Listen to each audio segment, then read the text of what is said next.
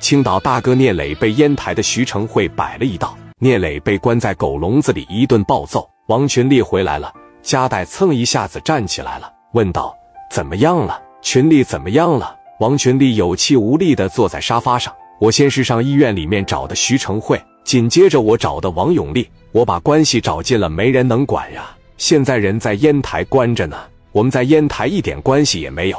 我看这意思吧，王永利也没想管。实在不行了，你给勇哥打个电话吧，你得救救我哥呀！我不能让我哥就这么没了吧？我感觉这一回怎么比上回都要险呢？我们不能出师不利啊！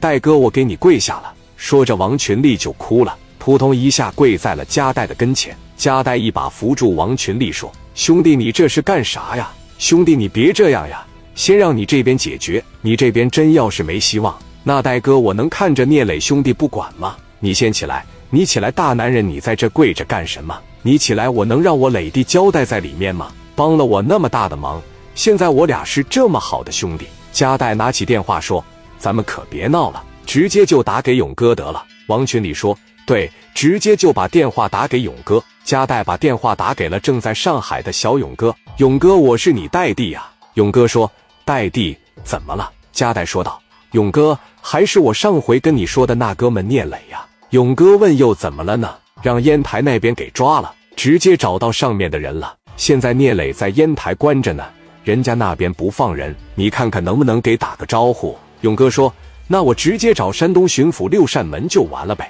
加代说：“巡抚六扇门，我们找过王永利了，没好使。”勇哥，我操一声问道：“对方找的是谁呀？这么牛逼吗？”我就纳闷了，不是你这么一整，把我的兴趣都带起来了。山东巡抚里的人都不管事了吗？加代说：“找巡抚六扇门的人都不管，那王永利不就是巡抚六扇门的吗？”勇哥又问道：“那这事是谁办的呀？”加代说：“是李海。”勇哥不认识李海，问道：“李海是谁呀？”李海是青岛知府的一把手。勇哥说：“知道了，那我给李海打个电话，我看看怎么回事，行吧？”谁呀？这么大能量，把我兄弟的兄弟都给抓起来了。戴弟，你不用着急，我帮你问一下子。小勇哥专线电话打给了李海，李海听到勇哥电话的时候，先是一愣，就觉得接下来可能会存在打架事情。李海听到电话里说：“你好，我是京城的小勇。”李海说：“你好，什么指示？”勇哥说：“聂磊的这个案子，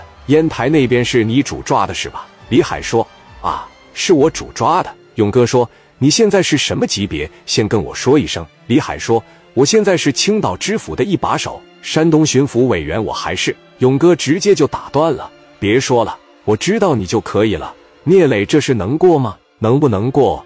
能过的话，把人放了，我就不想找关系了，我就不找巡抚六扇门了，我也不找巡抚了，我就直接跟你说就完了。那是我亲弟弟的好哥们。李海在那边沉默了几秒钟，说：“这么做恐怕我会很为难的。”勇哥一愣：“有什么为难的？谁让你办的？”我找他不就完了吗？找你的那个人，让他过来找我就可以呀。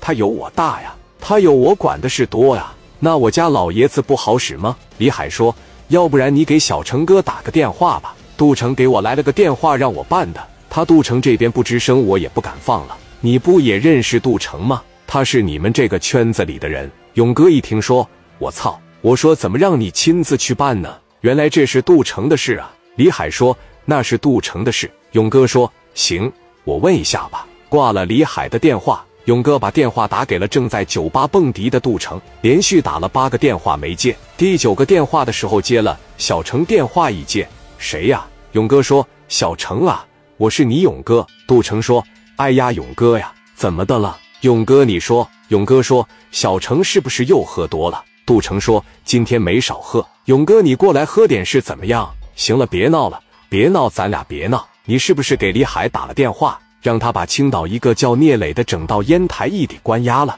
有这么回事吗？杜成说什么？我啥时候我办这个事了？我办了吗？你别找我了，谁抓的你找谁吧，我又没让人抓了。勇哥说不是，兄弟，你这是跟我在这装傻吗？杜成说啥玩意？我装什么傻？我没有给你装傻，我什么时候抓人了？我这在外边玩呢，我还抓人呢。我今天好像是打个电话抓谁呀？也不是那什么雷呀，不是叫什么美吗？是聂美呀！你肯定整错了，勇哥，你肯定整错了。勇哥，行了，有啥事明天再说。没等话说完，杜成把电话撂了。